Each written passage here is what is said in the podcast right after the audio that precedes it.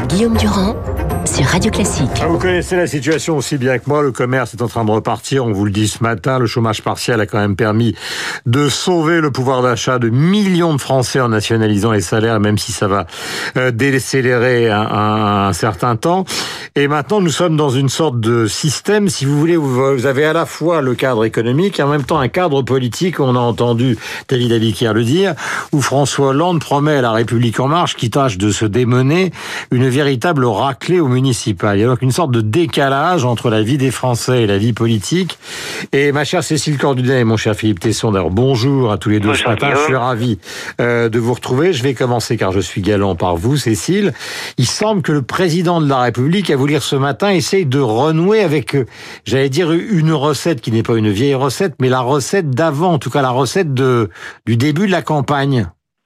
C'est sûr que ces élections municipales, puisque vous en parliez, c'est compliqué pour Emmanuel Macron parce que il, euh, ça va être une, ça va être une défaite hein, pour euh, la République en marche, c'est sûr. Et la lecture qui peut être faite, c'est ah, bah le clivage gauche-droite euh, re, ressurgit, euh, puisque c'est surtout la droite et surtout la gauche qui vont gagner des villes. Donc, ça veut dire que le macronisme n'était qu'une parenthèse. Et ça, cette lecture-là, c'est vrai que elle préoccupe manifestement Emmanuel Macron. Qu'il il est mhm. en train de réfléchir à sa nouvelle étape. Donc il veut tout faire pour essayer de montrer que non, euh, le macronisme existe, qu'il a une colonne vertébrale et que d'ailleurs euh, beaucoup de choses euh, qui se passent aujourd'hui, euh, il l'avait vu avant tout le monde, ce qui n'est pas complètement faux sur pas mal de sujets. Regardez, il avait eu quand même un discours sur les jeunes dans les cités pour essayer de leur redonner espoir, sur l'État dont on a vu les, les insuffisances pendant la crise. Il avait eu un discours pour dire il faut, faut redonner euh, euh, de, de, de l'énergie et de l'agilité à tout ça. Donc en ce moment, c'est vrai qu'il y a un peu une opération de ses proches qui sont mis en avant, de ses proches de la première heure, pour dire regardez, il avait vu juste, donc le macronisme existe.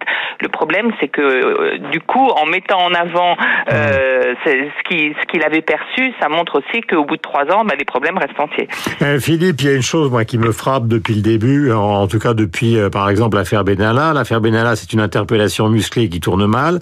Avec l'affaire Traoré, on se retrouve dans un problème policier qui est aussi un problème idéologique parce qu'il y a un décalage total entre les revendications de la famille entièrement apportées des États-Unis et évidemment les techniques de la police.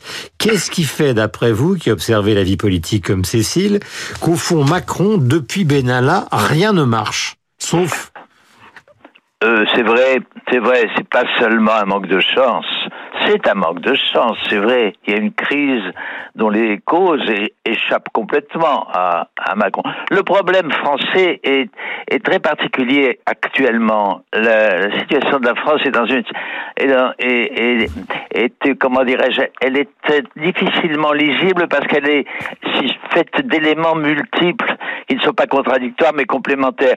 J'en veux, pour preuve euh, tout problème euh, qui se pose aujourd'hui au pays rejaillit sur, fait, réveille d'autres problèmes. C'est le cas actuellement depuis quelques jours à propos du racisme.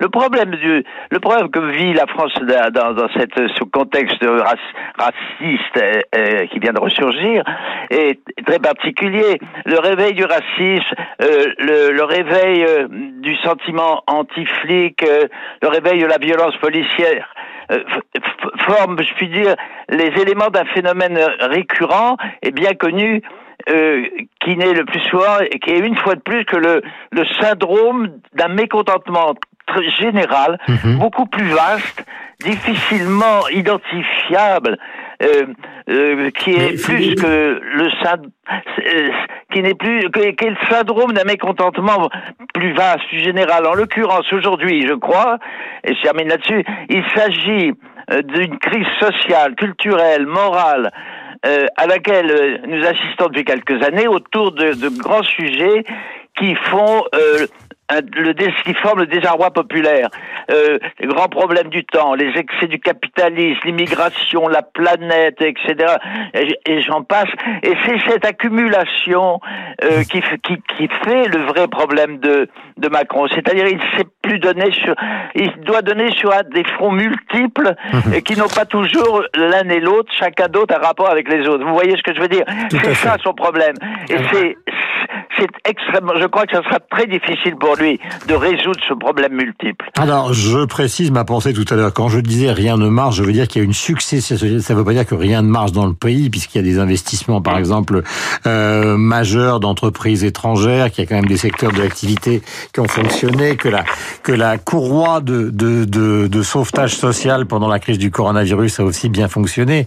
Dans ce que je voulais dire, Cécile, c'est qu'il y a une espèce de succession.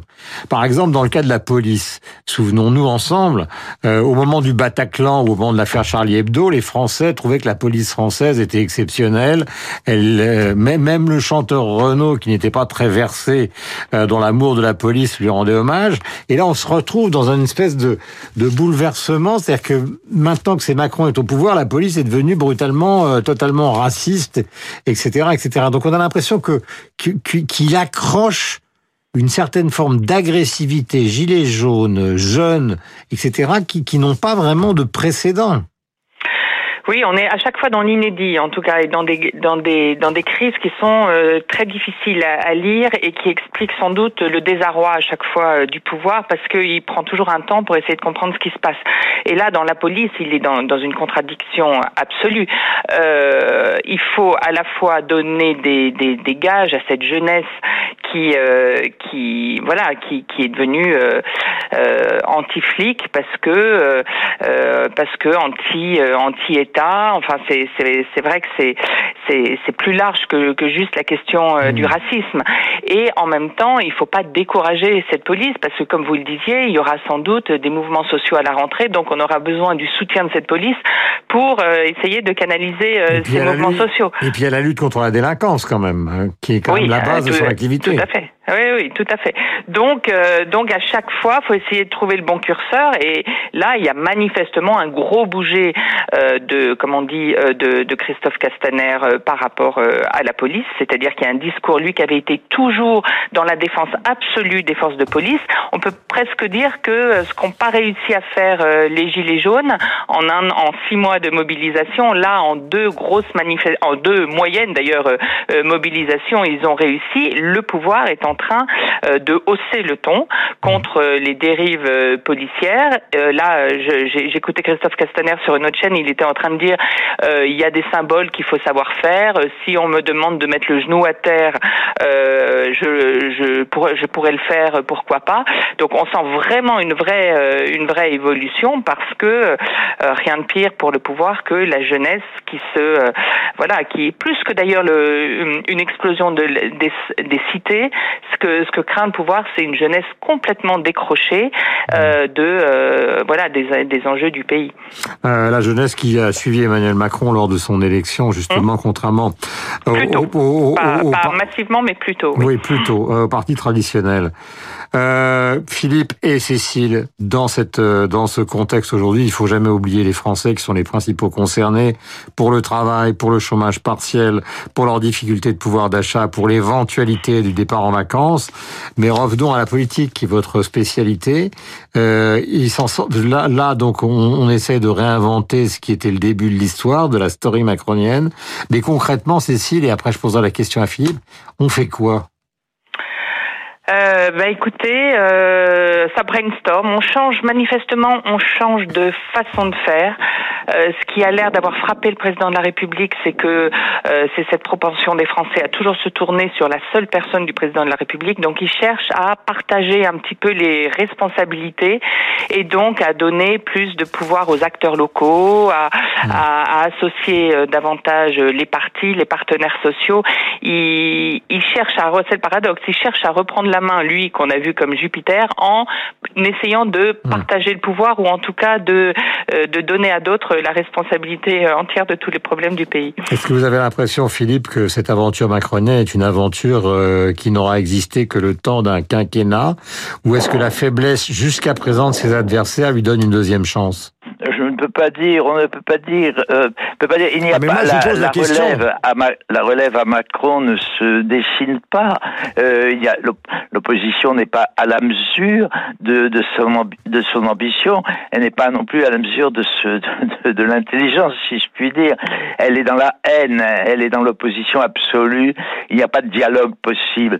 Et, et de la part du gouvernement, il y a une maladresse. Le Castaner a été très maladroit. Hier, la violence policière, c'est un réel problème que Macron, d'ailleurs, s'était engagé, je, je regrette, Oui, à résoudre en c'est vrai. 2017.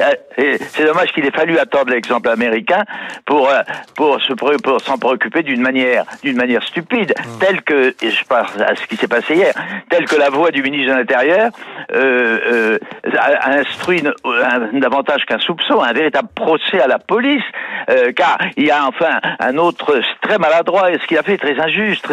il a il, est- il y a un autre réel problème dans notre pays, c'est quand même celui de la violence, de la délinquance.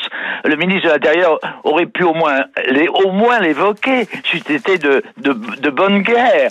Euh, la tolérance zéro, c'est très chez les chez, les flics, je suis tout à fait d'accord, c'est très bien, euh, mais à condition qu'elle s'accompagne d'une tolérance zéro contre les voyous, qu'au moins on le dise.